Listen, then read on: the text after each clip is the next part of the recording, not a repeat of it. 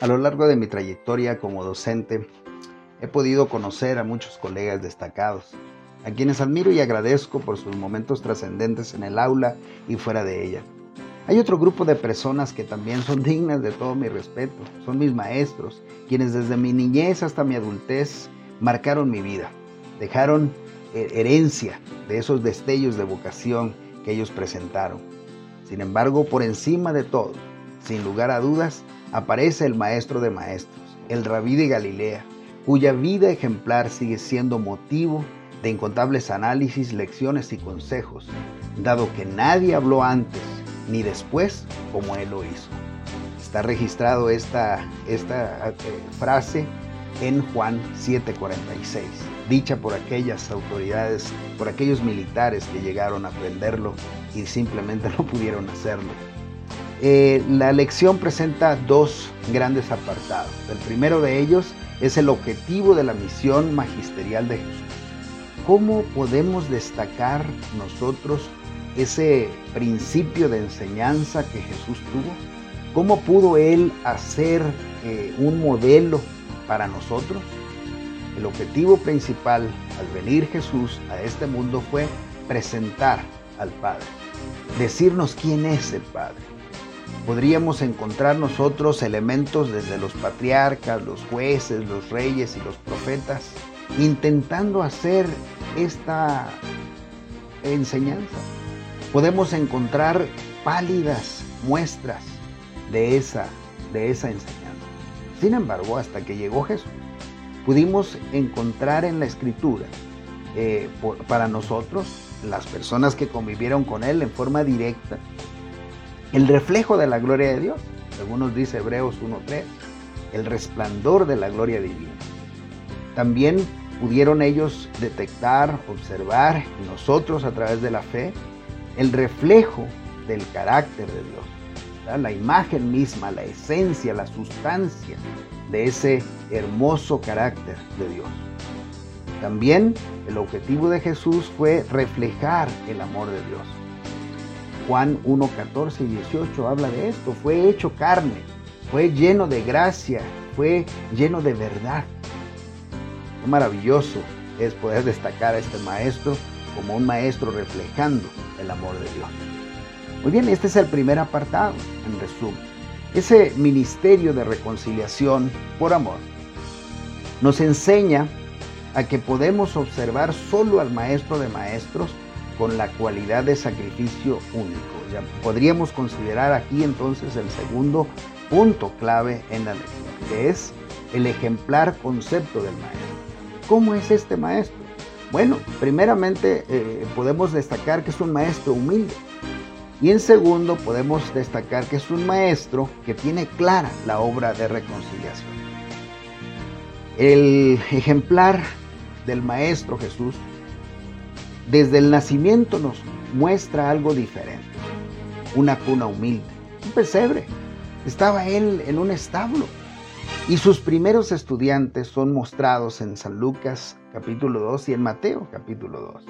Allí aparecen José, María, aparecen los pastores, aparecen los sabios que vinieron de Oriente. Todos ellos a través de visiones, a través de sueños, a través de los ángeles, pudieron contemplar la gloria de Dios. Sin embargo, era una gloria que aparecía en una forma humilde algo misterioso, algo extraordinario. Y es que la educación cristiana tiene su origen en la adoración a Jesús, por su humildad y por su sacrificio.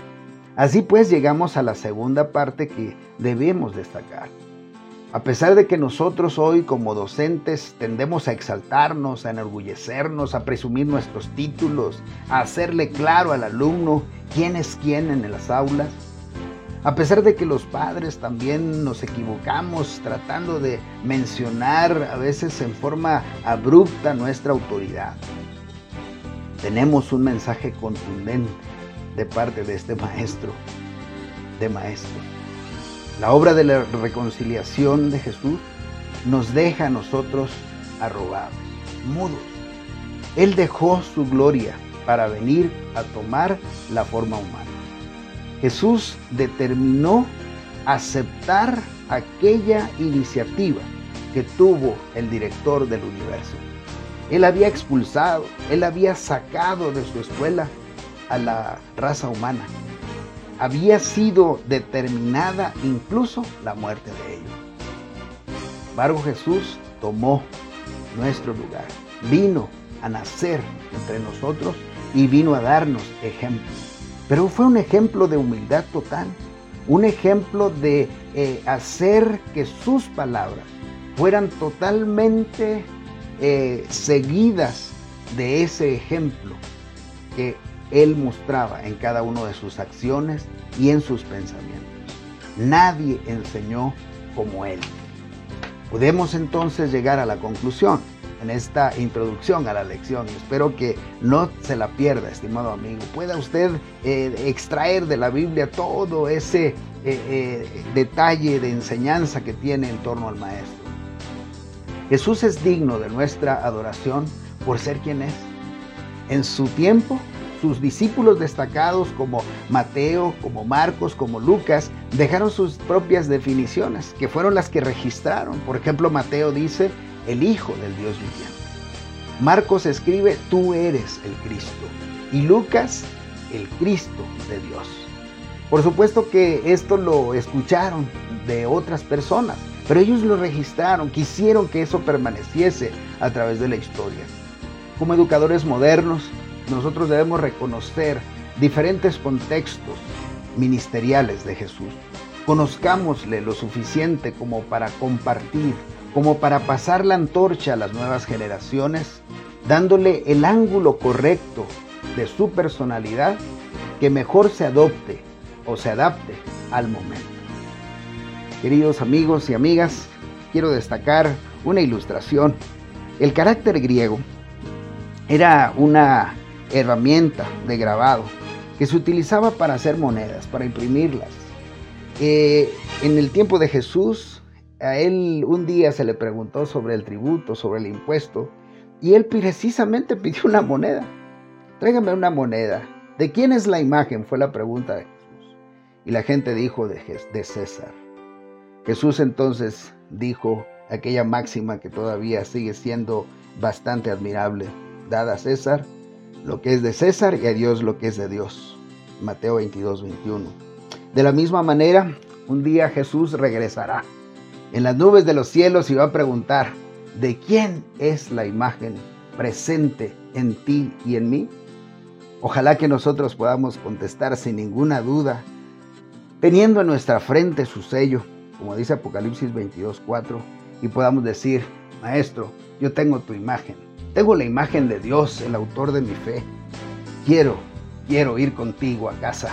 Llévame, porque soy tuyo, porque me hiciste, porque me rescataste y porque ahora sigo teniendo esa identidad que jamás debí perder. Educando con la esperanza de la redención.